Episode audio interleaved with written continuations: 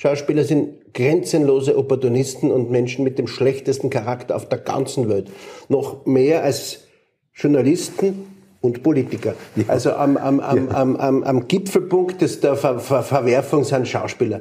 Also grauenvoll. Ja. Ein grauenvoller, opportunistischer, schrecklicher Menschenschlag. Ich kenne an, an, meine, an meiner Hand keine fünf Kollegen, denen ich über den Weg traue. Ist aber wurscht. Zeitgespräche mit Gerhard Schmidt. Ein Austausch über Politik, Kunst, Kultur und Wirtschaft zu aktuellen Themen unserer Zeit. Dieses Mal unterhält sich Gerhard Schmidt mit einer der schillerndsten sowie erfolgreichsten Persönlichkeiten der österreichischen Kulturlandschaft. Paulus Manka hat das hiesige Theater- und Filmschaffen als Schauspieler, Regisseur und Autor maßgeblich geprägt. Er hat unter anderem in Filmen von Michael Haneke oder Michael Klawoger mitgewirkt. Am Theater war Paulus Manka beim legendären Kunstprojekt Ausländer raus von Christoph Schlingensief beteiligt und spielte als Ensemblemitglied unter Klaus Peimann zahlreiche Rollen am Wiener Burgtheater. Im August 2022 feierte seine mehrfach ausgezeichnete Inszenierung Alma über das Leben der Komponistin und Künstlermuse Alma Mahler-Werfel ihr 25-jähriges Jubiläum.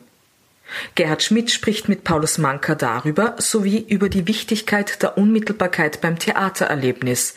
Ein Gespräch, das inspiriert, anregt und miterleben lässt. Meine sehr geehrten Damen und Herren, herzlich willkommen zu dieser Ausgabe der Zeitgespräche. Wieder hier ist der Wiener Oranier und wie ich an dieser Stelle immer sage, dem Herzstück oder dem Flaggschiff der österreichischen Volksbildung. Heute eine der faszinierendsten Theaterpersönlichkeiten des europäischen Raums äh, da einen Menschen, der absolut mit Theater, mit Film, mit Schauspiel verbunden ist, Paulus Manka, herzlich willkommen. Das sagen Sie aber zu jedem Gast, oder? Nein, das habe ich jetzt speziell zu Ihnen gesagt. Dann danke ich Ihnen. Lieber Herr, lieber Herr Manka, äh, vielleicht zwei, drei Sätze zur, zur Biografie. Sie sind ja bestens bekannt. Sohn einer bekannten Schauspielerin, die Hilde Socher war die Frau Mama, der Herr Papa war ähm, Gustav Manka, der Direktor des Wiener Volkstheaters, Regisseur, Bühnenbildner. Sie sind im ersten Gemeindebezirk aufgewachsen, Reinhard-Seminar. Ich habe da recherchiert, Susi Nicoletti und Ernie Mangold waren die, die bedeutenden äh, äh, Lehrerinnen und noch während des Studiums die erste Rolle am Burgtheater und dann werden wir vielleicht noch im, im Zuge des Gesprächs kommen, eine unendliche Liste an Schauspielen, an... an, an, an das stimmt ähm, zum Beispiel schon nicht. Wieso? Weil ich in meinem Leben ganz wenig Premieren noch gespielt habe. Wenn ja. Sie nehmen, was ich Kollegen wie Ovtcharek oder Michi Mertens, die haben Dutzende oder Hunderte Premieren gehabt, ich komme nicht einmal auf 50. Ja, aber 50 ist eh viel, oder? Naja, für 40, ja. 45 Jahre ist es nicht viel. Ja. Und ich bin ein großer Ablehner und Aussteiger und auch ja. entfernt werdender. Ich bin ja. oft aus Produktionen ausgeflogen oder bin selber weggegangen, weil mir das zu blöd war. Also ich ja. habe mich ausgesprochen rar gemacht. Schon in der Schule bin ich ausgeflogen, mehrfach, und war dann in der Maturaschule weil ich Schulverbot hatte in ganz Österreich. Also die Schulen durften mich ja. nicht mehr nehmen. Ja. Und die Matura-Schule, das ist eine Externistenmatura. Und das war ganz toll. Roland, die gibt's immer ja, noch. Ja, ja, ja. Weil man dort vernünftig wie ein Erwachsener behandelt wurde. Ich war auch der Jüngste. Die anderen waren so zweiter Bildungsweg und, und so ältere Leute. Und das waren tolle Lehrer. Erstens, und weil das natürlich, die haben ja Wissen verkauft, das ja, mussten nicht gute ja. Lehrer sein, damit man nicht durchfliegt. Man musste ja auch die, die Externistenmatura machen. Und das war eine, war also eine sehr, sehr gute Zeit. Meine Herrschaften, wenn Sie irgendwo rausfliegen, gehen Sie in die Maturaschule Roland. Ja, aber die Susi Nicoletti und die Erne Mangold, die haben Sie ausgehalten. Die Susi Nicoletti war sogar eine ganz großartige Förderin. Nicht jetzt nur von mir persönlich, sondern auch von ihren Schülern. Die hat sich wahnsinnig gekümmert. Eines hat sie nicht ertragen, wenn man eine Empfehlung von ihr war oder irgendwo dann protegiert wurde und dann nicht entsprochen hat, wenn man ja. dann schlecht war, ja. dass sie enttäuscht ja. hat. Das mochte sie nicht. Aber ansonsten hat sie sich rührend gekümmert und hat dann auch später in meiner Alma Maler Produktion war sie die erste äh, Maler, die das gespielt hat und da war ich ihr sehr dankbar. War der großzügigste Mensch, den ich in meinem Leben begegnet bin, die Susi Nicoletti, die war erstaunlich. Die hat in ihrer Garderobe immer riesige Buffets während der Vorstellung aufgebaut, um die Kollegen und auch die Garderoberinnen und so weiter, Maskenbildnerinnen zu bewirten. Ja. Als die bei uns gespielt hat, Alma, das war 1996 im Sanatorium Burgersdorf ja. draußen, ja. Und da war also der erste Tag und da hat sie gefordert für ihre Garderobe Tiefkühltruhe und Mikrowelle und Eiskosten und so. Ich so, habe ich mir gedacht, na, ein bisschen extravagant, Ja. aber soll Ja. sein natürlich. Ja. Es war aber nicht für sie, es war für uns. Ja. Sie ist immer um 19 Uhr nach der Probe oder in der Mitte der Probe nach Hause gefahren und hat gesagt, du, aber wir habt noch in der Mikrowelle sind Brothändlern und da ist ein Wurst und da ist ein Brot und so. Jeden Tag hat sie für uns Ja. Äh, gesorgt. Ganz großartige Großartig. Frau, ganz Ja. großartige Ja. Frau. Und die Anne Mangold ebenso, nicht? Oder ein bisschen andere Art vielleicht? Na, anders, anders. Anders. Die war, war lustig und patent. Das ist ja schon eine ältere Ja. Dame, glaube ich jetzt. Ja. Die geht schon auf die 100 zu. Ne? Ja. ja. Und mit der Nicolette mussten jüngere, ich nicht mehr, müssten jüngere Kommilitonen noch ins Bett gehen. ja, sie lachen. Und da gibt's eine berühmte Geschichte mit dem Klaus Löwitsch. Kennen Sie den noch? Das ist so Das, ein, äh, ich kenne ihn vom Film. ja, Ja. Grobschläger und im Fernsehen hat er, glaube ich, Peter Strom gespielt und solche Sachen.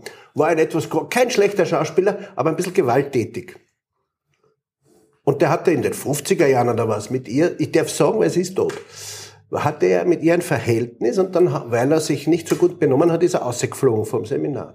Und dann war ein Sommerfest, da gibt es das Schloss, äh, das äh, Cumberland-Schlösschen, da gegenüber von Schönbrunn, Ja. mit einem riesigen Ja. Garten, neben Ja. der tschechischen Botschaft ist das. Ja. Und da war ein Gartenfest. Reinhardt-Seminar, ne? Ja, genau, genau. Ja. Und da war links der Tisch mit den Lehrern, wo die Nicoletti saß, aber auch die Leiterin des Seminars, Helene Diemig, also eine. Eine Göttin, die Ja. Witwe des Ja. berühmten Max Reinhardt. Und auf der anderen Seite sind die Schüler gesessen. Ja.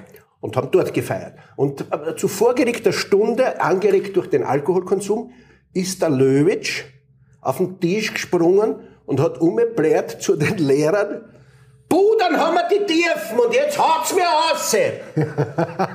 und die Erde hat versucht, sich aufzutun und alles zu verschlingen, ist aber nicht gelungen. Das ist eine berühmte Geschichte. Also das ist alles im, im, im, im, im Reigen sozusagen der, der Erlebnisse im Reinhardt-Seminar und daneben. Da war so Ja. ein geschlechtsbetonter Betrieb, dass sie mussten die Büsche im Garten abholzen, weil, weil dort zu viel Betrieb war. Und deswegen geht man ja zum Theater, weil die es treiben Ja. mit den Kanickeln. Na, hör Sonst auf. könnte man ja einen Ja. vernünftigen Ja. Beruf Ja. Äh, ergreifen. Ja, aber Sie sind dann auch sehr stark zum Film gegangen. Der Film ist ein bisschen anders. Da ist so wenig Zeit, um Ja. sich geschlechtlich zu vergnügen. Da Ja. geht's immer, da muss man, da muss man in der Früh aufstehen und so. Deswegen nehmen ja die Theaterschauspieler Alkohol und die Filmschauspieler Kokain, damit sie wach und lebendig und durchhaltefähig bleiben. Naja, aber- ich nehme natürlich beides nicht. Nur Ja, diesen ja, köstlichen. Kaffee. Der Wiener Orania. der Wiener Nein. Orania. Jetzt haben Sie äh, äh, da eine, eine unglaubliche Filmografie. Sie haben da, Sie haben da, ich habe das sogar gelesen. ein bisschen. Sie müssen Nein, ein bisschen zurückstecken, sonst fällt's auf. Nein, nein, nein, nein, nein. Ich habe das nur recherchiert. Ja, Sie haben gespielt mit Michel Piccoli zum Beispiel in der Schnitzler-Verfilmung Das weite Land 1987. Ja. Ja. Wenn Sie so jemandem begegnen, oder mit Juliette Binoche hatte ich auch Ja, hab ich einen. Drehtag Ja. bei Michael Haneke, wenn Sie Ja. so jemandem begegnen, geht Ihnen, flattert Ihnen schon der, ist man schon nervös. Ja. ja? Warum? Und, naja, weil das ja unglaubliche internationale Namen sind, ja. Das Ja. ist, wie wenn zu Ihnen der Willy Brandt kommt und sagt, setzen Sie ihn her, oder, Ja. oder Karl Marx, oder weiß nicht, was Ihre Idole sind, ja. Das ist schon, das ist eine Dimension, die hat schon was ganz Besonderes. Und bei der Juliette Binoche zum Beispiel, mit der habe ich ja gespielt, von angesagt zu angesagt, und das war in Ordnung und so. Und dann habe ich aber das auf Film gesehen und auf einmal kam auf der Leinwand etwas dazu, was beim Drehen nicht vorhanden war. Also was man nicht gesehen hat, was die Kamera und der Film aus ihr gemacht hat, also die Ausstrahlung oder Fotogenität oder was auch immer. Es war etwas da auf der Leinwand, was beim Spielen nicht zu erkennen war. Ganz außergewöhnlich. Wie, wie kann man das beschreiben? Ich hab's ja gerade beschrieben. Schon, aber, aber jetzt für den Laien, ja? Wie kann, Naja, es gibt Leute, es gibt Schauspieler, die die Kamera liebt. ja, und die mit der Kamera eine Art Dialog führen, ja? Ja. Am Theater ist es anders. Da ist der Dialogpart hat das Publikum und das sind viele Ja. Leute und die sind jeden Tag anders und das ist auch beim Theater das Aufregende, dass Ja. Let nichts ist so alt wie die Theateraufführung von gestern Abend. Mhm. Und beim Film ist es ja so, dass, dass es ein einmaliges einmaliges Ereignis. Sie müssen ja diese Szene nur einmal gut spielen, Ja. dann ist sie im Kasten und dann brauchen sie es nie mehr anrühren. Ja. Also vom Winde verweht schaut heutzutage genauso aus wie in die 40er Jahre, als es gedreht wurde. Ich habe mich nicht verstanden, wenn ich sie so anschaue. Ich, ich versuche ich versuch sozusagen diesen, diesen Dialog mit der Kamera zu verstehen. Eine erfahrene Schauspielerin ja. hat mir mal gesagt, das erste, was sie beim Drehen macht, ja. Den Kameramann in sich verliebt. Okay.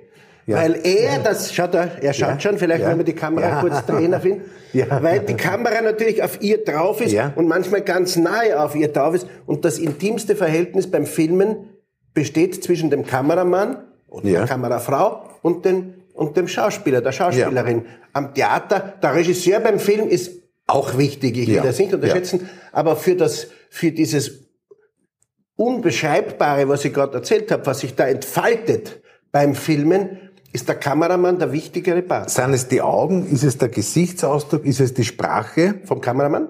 Na, vom Schauspieler oder der Schauspielerin. Es ist die Aura. Die Aura. Die alles sozusagen aus der Gesamtheit entsteht. Die, die Aura mhm. ist ja sozusagen die, ist sozusagen das, was, das Unbeschreibliche, das schöne Sequoia.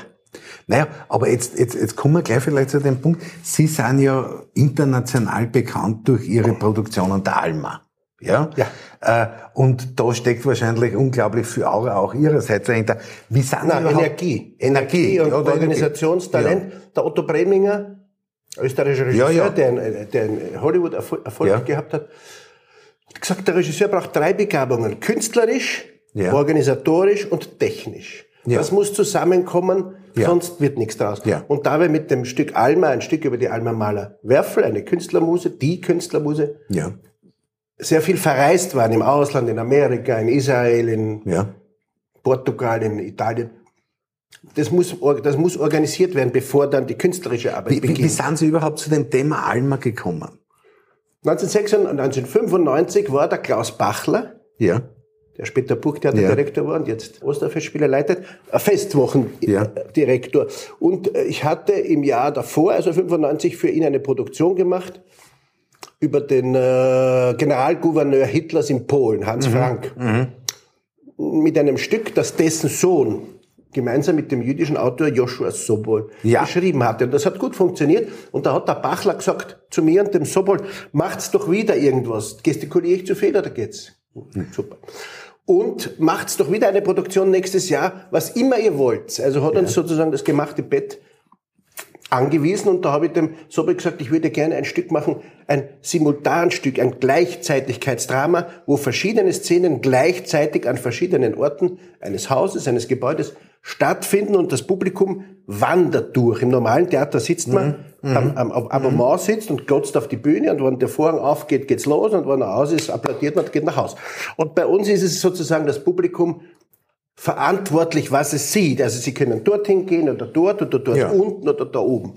Und versäumen aber natürliche Dinge. Das macht aber nichts, weil das Stück nicht linear, A, B, C, D, E, aufgebaut ist, sondern eben wie ein bisschen wie im Internet, wo sie auch surfen können, da können sie dorthin gehen ja. und dann gehen sie zurück und dann gehen sie zu dem Link. Der Zuschauer ist also sozusagen sein eigener Dramaturg. Ja. Und da hat der Sobol gesagt, ja, das, das ist gut, das interessiert ihn auch. Und da haben wir nur dann äh, noch nachdenken müssen, wer diese Figur ist, die da quasi im Zentrum sitzt. Es war klar, dass da eine, eine Zentrumsfigur sein muss, die ausstrahlt und deren Leben dieses Stück erzählt. Und dann sind wir eben auf die Alma Maler gekommen. Also wir waren jetzt gar nicht so verrückt nach der ja. Frau, sondern nach dem Theatersystem. Ja. Und das hat toll funktioniert im Sanatorium Burgersdorf da im Westen von Wien. Und das haben wir dort sechs Jahre gespielt und dann war es zu Ende, weil das ist jetzt ein Altenheim mhm. von der Buwok. Mhm. Buwok, Buwok. Ja, okay. Und ja. dann war die Frage, hört man auf oder geht man auf Reisen? Und ja. dann haben wir, habe ich entschieden, na ja gut, aber nicht irgendwo hinreisen, sondern an Orte, wo diese Alma Maler gelebt hat, ein Haus besessen hat, die in ihrem Leben wichtig und Semmering. Ja, das erste war Venedig. Ich wollte machen, ja. ich wollte machen Wien, Venedig, New York. Ja. So wie ein guter Herrenschneider. Ja. Ne? Ja. Und Venedig ist uns auch toll gelungen mit einem fantastischen Palazzo, mit einem ja. riesen Garten. Ja. Man glaubt gar nicht, wie viele Gärten es in Venedig gibt. Da hat ja, sie ein Palazzo besessen, der jetzt, das kann ich empfehlen, übrigens, meine Damen und Herren, ein Hotel ist. Oltre il Giardino mit sechs Zimmern, da bei der Frari-Kirche gegenüber, mhm, also auf der, mhm. auf der mhm. etwas ruhigeren Seite, und da wohnen wir mhm. immer, wenn wir hinfahren. Und dann wollte ich, äh, das war im Jahr nach 9-11 wollte man nach New York gehen und die Amerikaner waren vollkommen notdepperter als eh schon sind und, und, und war, da war nichts zu wollen. Also das habe hätte ich nicht hin, habe ich nicht hingekriegt in dem Jahr. Und dann sind wir stattdessen nach Portugal, weil das war die Zwischenstation in die Emigration, nicht? Ja. Casablanca, ja. handhabt ja. davon, dass ja. alle nach Lissabon Ja. wollen, damit sie fliegen können. Und nach, und dann habe ich gesagt, na ja gut, aber nach Portugal können wir nicht nach New York gehen, weil da ist sie gestorben, dann müssen wir nach Los Angeles gehen, weil dort hat sie in der Emigration Mhm. gelebt. Na, und so hat sie das aufgebaut und jetzt haben wir schon 25 Jahre auf dem Buckel und hören immer noch nicht auf. Und das Südbahnhotel war auch einmal. Und Berlin. glaub Nein, nein, ne? nein, Südbahnhotel ist heuer das erste Mal. Ja. Südbahnhotel am Semmering ist heute das erste Mal, wo sie auch verkehrt hat, weil sie in Breitenstein ganz in der Ja. Nähe ein Haus Ja. hatte. Ja. Ein Sommerhaus über viele Jahrzehnte. Berlin war zu wahr. Berlin, Berlin waren wir letztes Jahr. Ja. Da war sie wieder mit dem Architekten Gropius. Also es waren, waren nur Orte. In Israel waren wir, in Jerusalem. Wir spielen in keinen Orten, die jünger sind als 2000 Jahre. War auch sehr interessant. Und wir spielen dort auch immer in, den, äh, in der Landessprache. Also nicht in Deutsch oder nur in Englisch, sondern auch in Hebräisch oder in Portugiesisch oder in Französisch. Aber bei der, bei der Alma, die ja, die ja wirklich ganz eine, eine, eine spannende Biografie hat, da gibt's ja auch dieses spezielle Verhältnis zu dem Oskar Kokoschka. Die haben sie ja, glaube ich, bis zum, zum Ende nie versöhnt. Ne? Da, dem ja, Kokoschka sagt man nachher immer die versöhnt. Briefe oder irgendwas weggeschmissen, die die... Nie versöhnt ist der falsche Ausdruck. Man könnte sagen, sie haben nie voneinander gelassen. Der Kokoschka, mit dem sie ja nur zweieinhalb Jahre, kurz nach dem Tod von Gustav Mahler 1911 bis zum Ersten Weltkrieg, eine wilde Liaison hatte und sie ihn dann verlassen hat und er ganz verzweifelt in den Krieg gezogen ist und so weiter. Und da hieß es bis vor kurzem, das ist dann abgebrochen. Und ein Historiker, der ein ganz tolles Buch über sie geschrieben hat, Oliver Hilmes aus Berlin, hat herausgefunden, dass das eigentlich die Konstante in ihrem Leben war. Dieser Oberwildling, das war ja ein Ja, ja. wilder Expressionist. Ja. Ein ganz besonderer, wie ich finde. Und die Bilder aus der Zeit, wo er mit ihr zusammen war und Zeichnungen, sind das Allertollste, was, es, was er hervorgebracht hat. Ich spiele ja den in diesem Stück. Das ist wirklich der nächste, Obwohl nächste ich Hinweis ungefähr dreimal so alt bin, wie der damals war. Ja. Ist ja Ja. Und wenn Sie von der Alma Mahler reden, gibt es vielleicht einen Ausspruch, den ich, Sie können sie ausschneiden. Sie hat gesagt, und sie war mit Gustav Mahler zusammen, dem Komponisten, dem Architekten Gropius, dem Maler Ja. Kokoschka und dem Autor Werfel, also Werfel, lauter ja. Genies. Und sie hat einmal gesagt, nichts schmeckt besser als wie das Sperma von einem Genie. Naja, äh, das, so sehr ins Detail wollen wir da jetzt nicht gehen. Ich schon. Aber Sie, Sie, Sie dürfen es. Äh, jetzt wollte ich, Sie waren auch, Sie haben auch in Moskau zum Beispiel gespielt, ne? Das ist zum Beispiel schon falsch. Na, was habe ich da stehen? Einen eigenen, einen Film haben Sie ne, gemacht. Moskau Auch. Filmfestival. Ach so, eingeladen, ja, Ja. gut, das ist mir ja, Ja. bald. Ja. Aber das ist viele Jahre her. Ja, es ist war kein, auch kein, kein Vorwurf. Sie haben sich in Ihrem Werk aber auch immer wieder sehr, sehr stark gegen den Faschismus gewandt. Ach so? Ja. Die Seiten ist voller Fehler, die tun wir mal Ja. weg. Ja. Das tun wir mal wegschneiden, gehen wir weiter. Gehen wir, na, gehen wir weiter. Na, äh, aber Sie Naja, haben, Faschismus. Ja. Ich bin kein Nazi, aber dass ich mich besonders engagiert wäre, würde mich her- heroisch Ja. überhöhen. Ja. Ich habe allerdings, und das ist ganz interessant, Aber über Schauspieler den haben eine Botschaft oft, ne? Schauspieler sind grenzenlose Opportunisten und Menschen mit dem schlechtesten Charakter auf der ganzen Welt. Noch mehr als Journalisten und Politiker. Also am, am, am, am, am, am Gipfelpunkt des, der Ver, Ver, Verwerfung sind Schauspieler. Also grauenvoll. Ja. Ein grauenvoller, opportunistischer, schrecklicher Menschenschlag. Ich kenne an, an, meine, an meiner Hand keine fünf Kollegen, denen ich über den Weg traue. Ist aber wurscht. Es gab hier am Volkstheater im äh, Krieg einen deutschen Intendanten, Walter Bruno Ilz, dessen Nachlass ich entdeckt habe, weil der Michael Schottenberg, der äh, Intendant war, vor dem jetzigen, hat eine Galerie der ehemaligen Intendanten malen lassen. Darunter auch meinen Vater. Und als die alle abge... Was ist denn? Was ist denn? Was machen sie denn? Du uns da nicht ablenken, Herrn. Herr Wahnsinn. Ja. Und da war diese Galerie mit, der- also sozusagen die Nachkriegsintendanten. Ich glaube, der Bär, Ich weiß jetzt gar nicht, der unten gesessen ist gerade, ob der auch dabei war. Auf jeden Fall, da habe ich gesagt, naja, pass auf, da gab es im Krieg diesen Ilz, hat er gesagt, aber das war doch ein bekannter Nazi. Wie gesagt, na, mein Vater, der als junger, junger Bühnenbildner dort 38 begonnen hatte, hat gesagt, der war gar nicht so ein Nazi, wie man gedacht hat, weil der war von Goebbels protegiert und alles mögliche, dachte man, ein Parade-Nazi, den haben sie dann nach Wien gesetzt. Der hat gesagt, nein, der war eigentlich ein toller Bursche.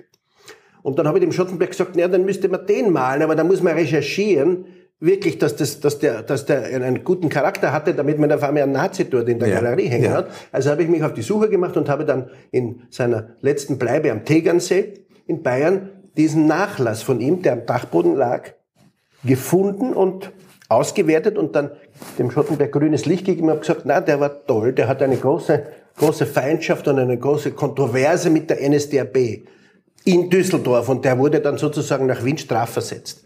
Und aus diesem reichhaltigen, reichhaltigen äh, Nachlass, der sein ganzes Leben umfasst hat, habe ich dann ein Buch gemacht. Enttarnung mhm. eines Helden. Mhm. Mhm. Und da steht alles drin, wie er sich ganz früh schon für die jüdischen Künstler in dem deutschen Kulturbetrieb eingesetzt hat und sich damit die Feindschaft der NSDAP, die sehr, sehr, sehr mächtig war, die war mächtiger teilweise als der Goebbels der ihn mhm. protegiert mhm. hat, aber die haben ihn dann trotzdem, haben sie es geschafft, dass er ausgefliegt aus, aus Düsseldorf mhm. und eben nach Wien kam. Und da war die Inge Konradi bei ihm und der Kurt Jürgens und, und, und Paul Hubschmidt und Gerd Fröbe. Das war ein toll, Owe Fischer. Tolles, ja. tolles Ensemble, im, im, im junge Leute natürlich damals. Und das habe ich alles in dieses Buch verpackt, um dem sozusagen, man kennt ihn kaum mehr, posthum Ehre angedeihen zu lassen, weil es eben doch im Dritten Reich möglich war, einen guten Charakter zu ja. behalten. Die Dorothea Neff, wenn Dorothea Sie den Namen Neff, kennen. Die Gerechte von Yad Vashem, ne? Völlig richtig. Ja.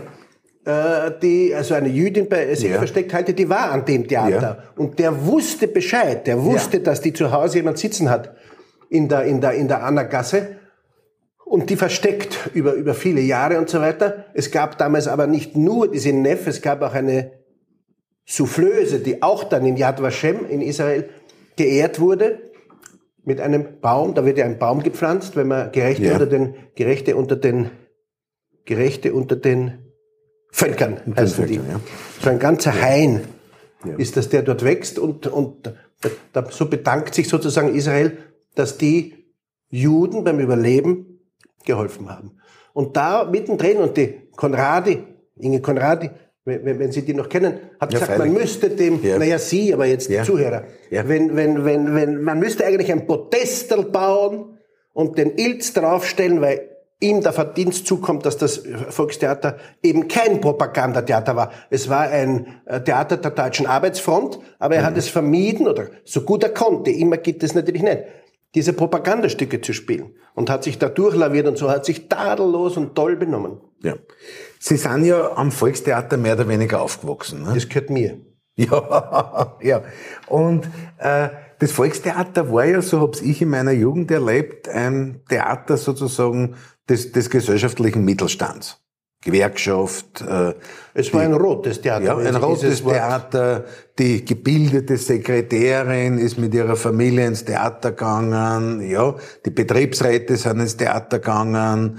Äh, Sie idealisieren ja. ihre rote Klientel. Aber gut. Ich, ich spreche jetzt in der Geschichte, ja. ja. Aber äh, also das Volkstheater hatte in den 60er Jahren, 50er, 60er Jahren einen tollen Direktor, Leon Epp, der die ganze Moderne dort zur Aufführung ja. brachte. Da war in den Wiener Theatern die Unterscheidung zwischen Burgtheater, Haupt- und Staatsaktion, Josefstadt, gehobener Boulevard und Volkstheater eine große Unterscheidung. Ja. Und da hat das Volkstheater diese Moderne, amerikanische Moderne, französische Moderne, deutsche Moderne abgedeckt. Da war das Volkstheater viele Jahre lang eine Art Zentrum in Wien und wurde auch von dem Ernst Lothar, Engel mit der Posaune, Autor, genannt das tapferste Theater von Wien. Denn es hat in den 60er Jahren den Brecht-Boykott gebrochen. Der Brecht-Boykott wurde von Hans Weigel und Friedrich Thorberg und Häusermann sozusagen ausgerufen, weil der aus, als Kommunist, der wurde ja durch den, das wird jetzt sehr weit, durch den äh, Gottfried von Einem bei den Salzburger Festspielen heimlich eingebürgert und eine riesen Tralala. Ja. Als Ostdeutscher und äh, offensichtlicher Kommunist. Und dieser Boykott hat es zustande gebracht, dass der wirklich einige Jahre lang in Wien nicht gespielt wurde. Richtig. Haben, da hat der Amerika in Wien auch Einfluss genommen. Über, den, über den, über den Ja. Torberg, der ein Über widerlicher. Kerl gewesen sein muss. Der war ein Das war ein CIA. bisschen später, die McCarthy-Ära und so weiter, wo man in Amerika Bisschen davor, Schauspieler... davor. Ja? ja. Die haben auch, die haben sogar äh, es geschafft, dass der Karl Parilla, ein genialer Schauspieler, Ja. laut meiner Mutter der eigentliche Ifland-Ring, äh, Ja. Ifland-Ring-Preisträger, aber wurscht, dass der äh, ausgeladen wurde in, in, in, in, in, Salzburg, wo er den Teufel in jedermann hätte spielen sollen. Ja. Also wurscht. Und auf jeden Fall hat dieses Volkstheater dann 1962 diesen Boykott gebrochen mit einer Aufführung von Mutter Courage und ihre Kinder Ja. Mit der Neff, Ja. halb blind oder vollkommen blind. Das heißt, die Kollegen mussten immer dort stehen, wo sie wusste, dass der steht, weil sie konnte nicht sehen, wo der steht. Meine Mutter war die Hure Yvette, der Fritz Mulder war dabei, der Kurt Sobenetzen und so weiter.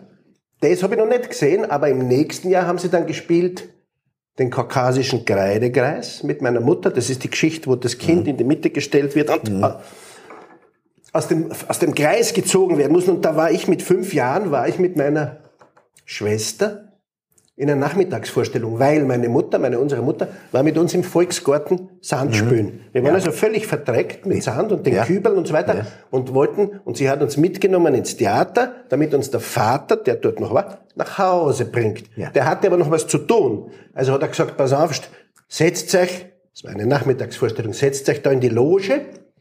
Es war eine Vorstellung für die sozialistische Frauenschaft. Ja. Und gesprochen hat Bürgermeister Franz Jonas. Noch nicht Präsident, Ja. Bürgermeister. Und dann saßen wir da hinein, also saßen wir, und dann kam der Vater nach zehn Minuten und wollte uns rausholen. Und dieses Stück handelt von einer Mutter, gespielt von meiner Mutter, die um ein Kind in unserem Alter kämpft. Und sie durch die Revolutionswirren äh, treibt und zu schützen versucht. Und das war natürlich die eigene Mutter. Wir haben das mit- von dem Theater noch nicht ganz verstanden. Wir dachten, dass Ja. eine Art Realität sei. Ja. Und die eigene Mutter, um dieses Kind kämpfen zu sehen, war natürlich faszinierend. Und der Vater hat uns natürlich aus dieser Loge nicht mehr rausgekriegt und war auch vernünftig genug zu sagen, na gut, jetzt bleibt schon sitzen, aber wenn es hell wird, geht's raus, weil er schaut ja aus Ja. wie das Elend. Und diese Vorstellung, das war wirklich äh, 63, weiß ich noch, wie wenn es gestern gewesen wäre. Weil das so faszinierend. Am Schluss ist die Geschichte, die Magd Grusche, gespielt von meiner Mutter, rettet das Kind der Gouverneurin in den Revolutionswirren und geht auf eine wilde Reise und zieht dieses Kind auf, wie eine Mutter. Und wenn die Revolution vorbei ist, kommt auf einmal die Gouverneurin, die sich um das Kind überhaupt nicht geschert hat und beansprucht die Mutterschaft. Und da gibt es einen Richter, Aztak mit Namen, der sagt, gut, wir machen das, die Probe aufs Exempel, wir zeichnen einen Kreidekreis, der kaukasische Kreidekreis, auf den Boden, stellen das Kind hinein und die Magd links und die Mutter, also die Gouverneurin rechts und auf eins, zwei, drei los, ziehen. Und wer das Kind aus dem Kreis zieht, ist die Mutter. Und der sagt eins, zwei, drei, ziehen. Und die Gouverneurin zieht das Kind aus dem Kreis, weil die Magd hat das überhaupt nicht versucht. Dann machen sie es noch einmal und wieder lässt die Magd los und da sagt der Richter, aber sie ziehen ja gar nicht. Und das ist so bewegend. Und da sagt die Magd, ich kann ja nicht ziehen, ich tue dem Kind weh. Und da sagt der Richter, das ist der Beweis, dass Sie die Mutter sind. Und gibt ihr das Kind. Und das ist natürlich, wenn Sie da fünf, sechs Jahre alt sind, ein Wahnsinn. Ja, ja, ja. Das erzeugt eine un- wahrscheinlich unglaubliche emotionale Bindung zum, zum Die Haus. politische Parabel von Brecht haben wir Ja. damals natürlich Ja. noch nicht so verstanden, Ja, ja. aber die Geschichte, dass Ja. die flieht und dass die Panzerreiter hinter denen her sind und sie mit einem mit einem Holzscheit den niederschlägt Ja. und ein Fluss trennt sie von ihrem Geliebten und so, das weiß ich alles noch. War das damals das Ende von dem Brecht-Boykott oder war da noch eine Zeit Ja, lang das war das Kampf? Ende vom Brechen des Brecht, vom Ja. Ende, des, der Ja. Beginn, der Beginn vom Ende des Brecht-Boykotts. Die haben Okay. dann auch noch gespielt, der gute Mensch von Seechorn und andere. Und andere äh, Ja. Theater haben sich dem angeschlossen, aber gebrochen. Und deswegen hat dieser Lothar geschrieben, das tapferste Theater von Wien. Und das Ja. war eben unter diesem, Und Mulja hat da mitgespielt. der Mudia war, da, war der Richter. Der Mulja war der Richter. Der Mudia war der Richter. Ja, ja. ja. Er hat dann auch, glaube ich, große Erfolge in der Drei-Groschen-Oper und so weiter. Das war dann am Akademietheater. Ja, ja, ja. Aber sozusagen der Wechsel des Muldi aus der Kabarettszene ins, zu einem ernsthaften Schauspieler, das fand, Ja. ich glaube, durch meinen Vater initiiert, am Volkstheater statt. Mit ihm habe ich einmal, aber das ist jetzt ein bisschen ein, weiterführendes Thema, mit ihm habe ich einmal geredet über die Schauspieler der Zeit 38 bis 45, wo er das gesagt hat, was Sie jetzt vorher gerade gesagt haben, nämlich, dass damals unglaublich viele Opportunisten gegeben hat, die halt reich werden wollten, die gut verdienen wollten, die beim deutschen Film Fuß fassen wollten. Ne? Ja, aber wenn Ihnen einmal angeboten wird, der Napoleon Ja. in einem Film als Ja. Schauspieler, das müssen Sie zusammenbringen, dass Sie Dass da Nein sagen. sagen. Ja. Und dann gab's, wo- es wurden tolle Gagen auch Ja. äh, äh, äh, bezahlt im Dritten Reich. Also die wurden richtig geködert. Ja. Da müssen Sie schon einen guten Charakter Ja. haben, damit Sie dem widerstehen. Also ich würde da nicht so schnell, ausnahmsweise jetzt den, nicht so schnell, was bricht man denn? Stab. Im Stab. Brechen. Weil das ist halt, ich habe gesagt, das sind Opportunisten und daher Ja. ist das, das na, Der Mulli hat das aber auch nicht gemacht, der hat nie den Stab gebrochen. Also er hat es nur versucht zu erklären. Der war auch im Dritten Reich ein bisschen schon in einer Widersta Art, Art Widerstandsgruppe. Ja. Äh, springen wir ein paar Jahrzehnte. Äh, Klaus Beimann hat die Theaterszene in, in Wien und in Österreich geprägt. Er hat sie, wenn meine Aufzeichnungen stimmen, 1990 ins Burgtheater geholt. Sie haben dort äh, unter Beimann und Zartek mit Gerd Voss und Eva Mattes und Karl-Heinz unter anderem gespielt, unter anderem auch der, später in der Dreigroschenoper. Wie war die Zusammenarbeit mit ihm? Was hat er Der für Beimann? Das, für, mit Beimann, was hat er Beimann war bewegt? für das Wiener Theater entscheidend. Ja. Es war doch die österreichische Theaterszene. Was macht denn er da? Ja. Gehört das dazu? Er versucht Ach so, uns ein bisschen einzufilmen. Toll, toll, toll, toll. Der Peimann war ganz wichtig für diese Ja. Stadt, weil das österreichische Theater doch, bei allem Respekt, konservativ und rückgewandt und nicht ganz am, am Puls der Zeit war. Als der kam, das war Mitte der Ja. 80er Jahre und der kam erstens, der kam aus Bochum, von einer sehr erfolgreichen äh, Direktion. Er machte, er war kein Revolutionär, er machte den Klassiker im modernen Gewand, aber verständlich. Und, und das ist für Wien entscheidend, er brachte eine ganze Riege erstklassiger Schauspieler mit. Ja. Gerd Voss, Kirsten Dehne, Johann Adam Öst, Martin Schwab und noch zehn andere. Und nichts liebt der Wiener so sehr wie seine Schauspieler. Und zumindest die Vernünftigeren haben die sofort umarmt. Also der Voss wurde ja hier der große Star, der er dann viele Jahre lang war. Es waren nicht alle erfreut. Dem Voss haben sie zum Beispiel in einer Bonbonierschachtel Hundescheiße geschickt, um zu zeigen, wie sehr sie ihn mögen. Und War das mit Heldenplatz in Verbindung damals? nein, da hat er ja nicht mitgespielt. Nein, das war sozusagen die Beefkes kommen. Ja, aber der, der Feimann ist mit Heldenplatz gekommen nicht? und hat sein, sein Team wahrscheinlich auch etabliert. Ne? Der kam mit einigen Aufführungen aus Bochum, die es schon gab. Hermannsschlacht, Leos und Lehner, äh, Nathan der Weise und noch einige, die waren schon toll und mit denen, das war seine Visitenkarte, die hat er hergezeigt. Und was er wirklich konnte, die großen anarchischen Klassiker wie Shakespeare konnte er zum Beispiel nicht. Entschuldigung, Herr Beimann.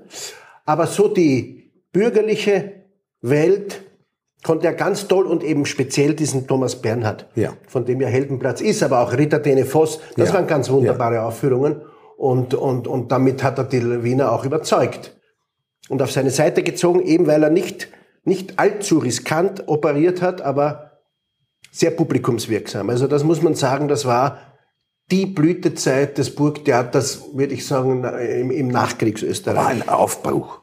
Ja, absolut. Aufbau. Ja.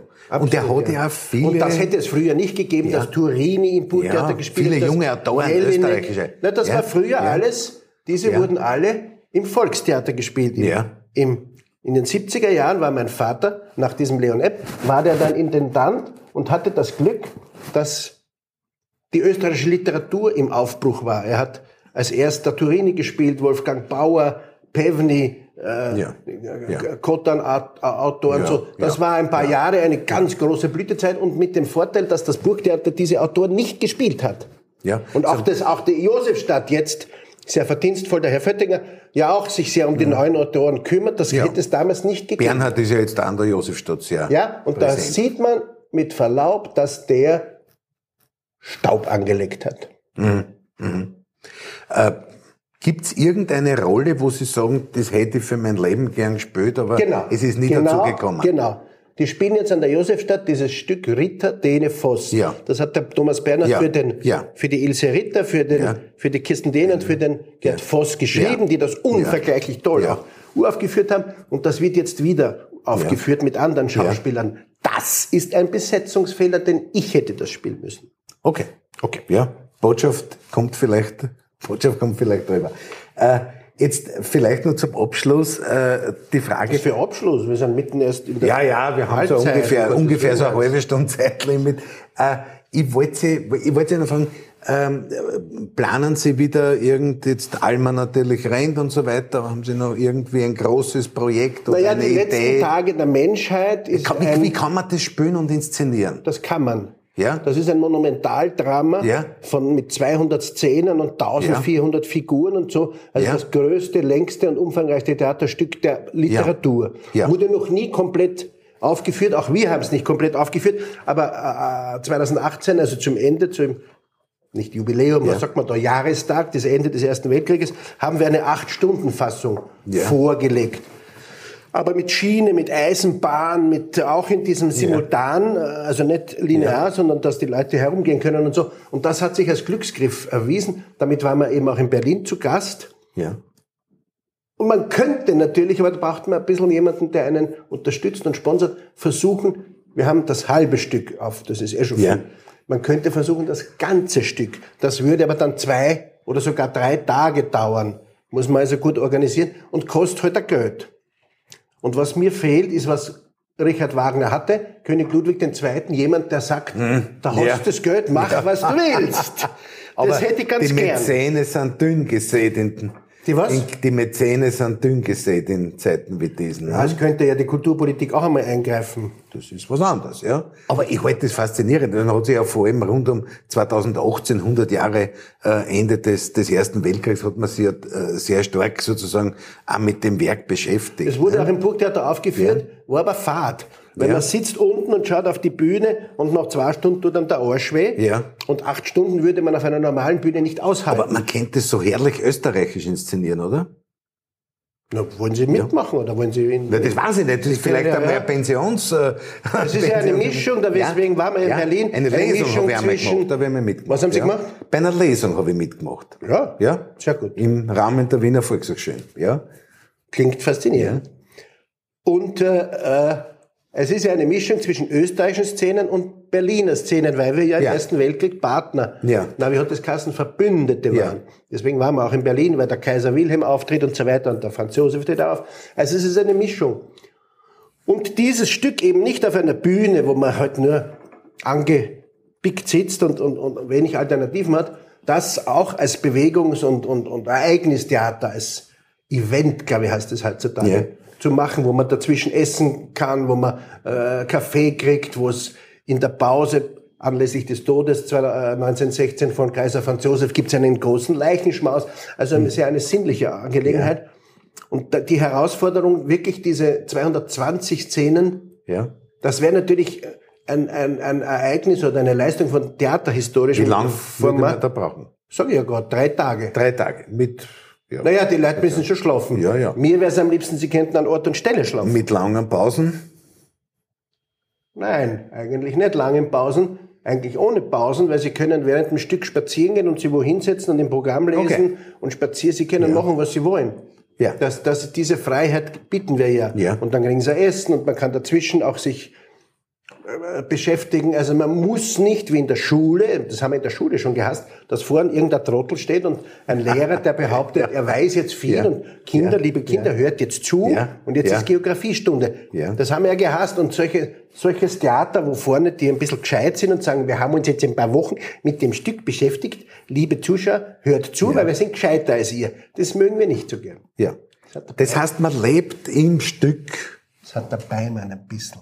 Okay.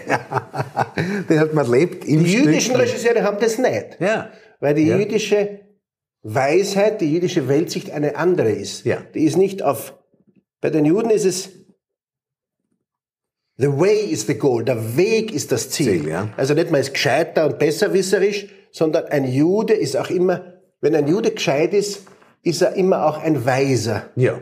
Und wenn ein Arier gescheit ist, ist er ein Besserwisser. Ja. Herr Manker, ich habe zum, zum Schluss noch eine, eine Frage, die vielleicht eine heikle ist. Ja? Bitte. Äh, wie würden Sie denn den Zustand der österreichischen Theaterlandschaft im Moment äh, einschätzen, sofern Sie sich dazu äußern wollen? Nicht hoffnungslos, aber nicht wahnsinnig interessant. Warum? Ich habe den Martin Kuschei, der Burgtheaterdirektor ist, als er es wurde, für die ideale Lösung gehalten. Ein Österreicher mit großer Affinität zur österreichischen Literatur, der Nestor, äh, Schönherr, alles Mögliche inszeniert. Und zu meiner Enttäuschung und Überraschung ist er nicht gelandet. Gut, es hat ihm auch natürlich Corona, Corona hineingepfuscht.